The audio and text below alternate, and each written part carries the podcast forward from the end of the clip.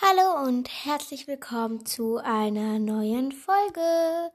Hier ist wieder Elida und heute lese ich eine Geschichte von mir vor, die ich selbst geschrieben habe. Sie ist noch nicht ganz fertig, aber ich kann euch das Ende, also zumindest, ja, ich will euch jetzt nicht alles verraten, aber ich kann euch dann das Ende so ein bisschen noch erzählen. Ähm, ja, sie. Also ihr könnt mir gerne Fragen schicken auf Anchor als Sprachnachricht. Ähm, ja, ich weiß jetzt nicht, ob das jedem gefällt, aber ich leg dann mal los. Sie heißt Sophies Leben. Ähm, Prolog. Nein, nein und zum allerletzten Mal nein. Hör auf mit deinem Teenager-Quatsch und konzentriere dich mal auf die wichtigen Dinge im Leben nämlich die Schule. Die Schule? Ist das dein Ernst? Du bist echt die schlechteste Pflegemutter, die es gibt. Geh auf dein Zimmer und komm erst runter, wenn du dich wieder beruhigt hast. So, ab nach oben.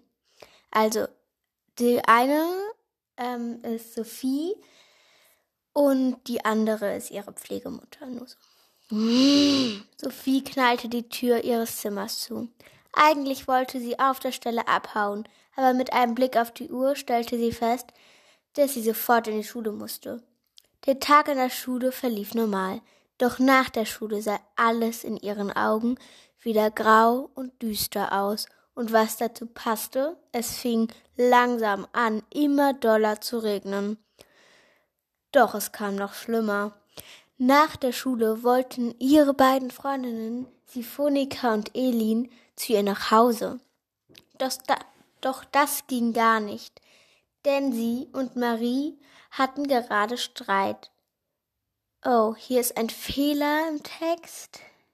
Ich habe das nochmal auf Computer abgeschrieben und sie hieß Maria. Marie. Maria. Sorry, also.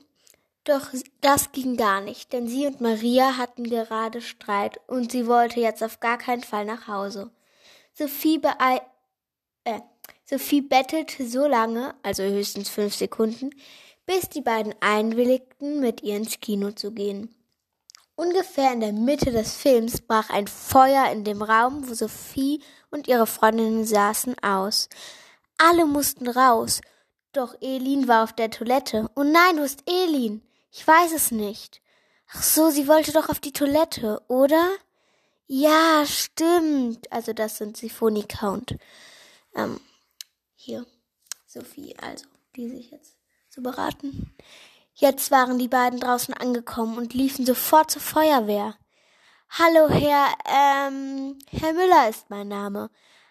Okay, also Herr Müller, wir haben ein Problem. Unsere Freundin Elin ist noch auf der Toilette.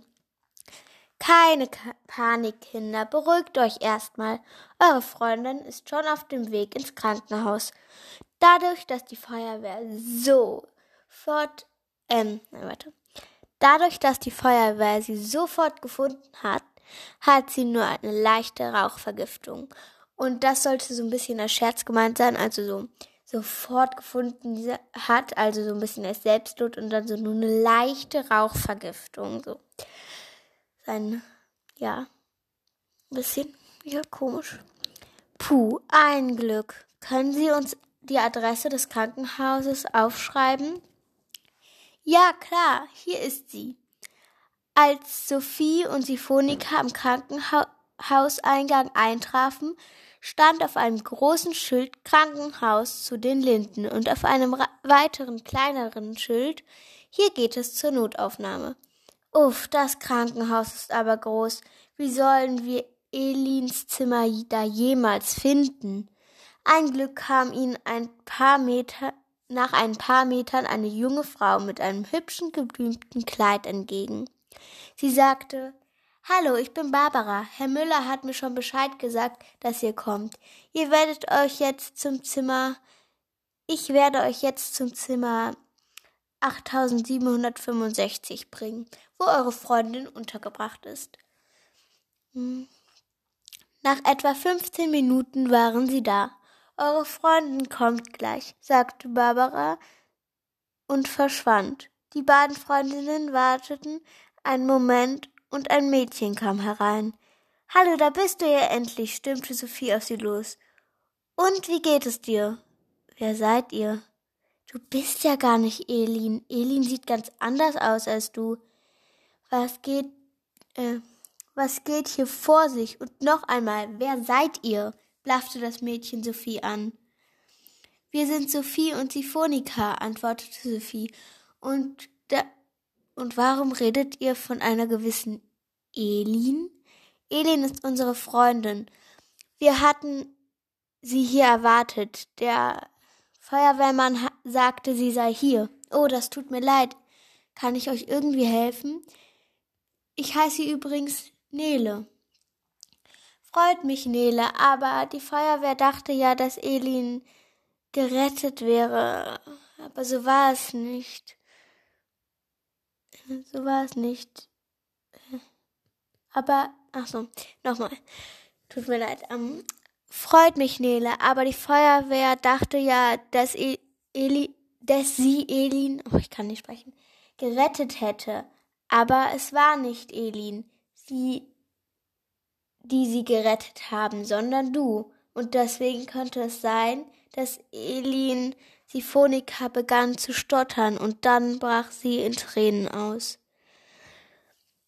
Sophie tröstete sie und sprach für sie weiter. Es könnte sein, in Anbetracht der Situation, dass Elin tot ist. Auch sie begann leise zu schluchzen. Ja, aber wir wissen nicht genau, es nicht genau. Es besteht immer noch Hoffnung, dass sie lebt, sagte Nele. Ich bin gut am Computer, ich könnte ein wenig recherchieren. Ja, das wäre toll.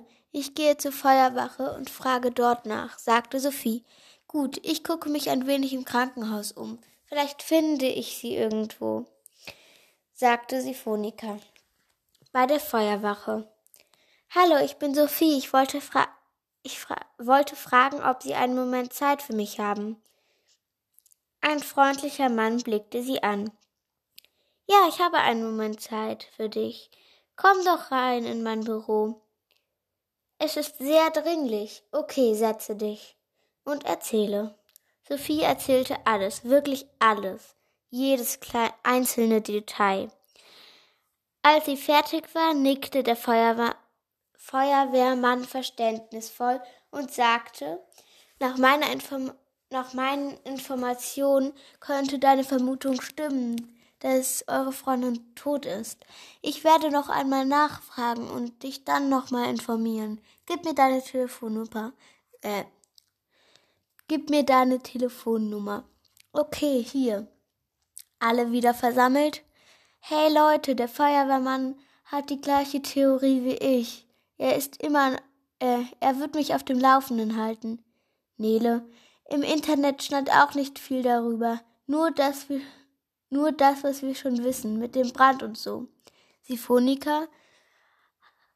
Ähm, bitte. Nach unten scrollen.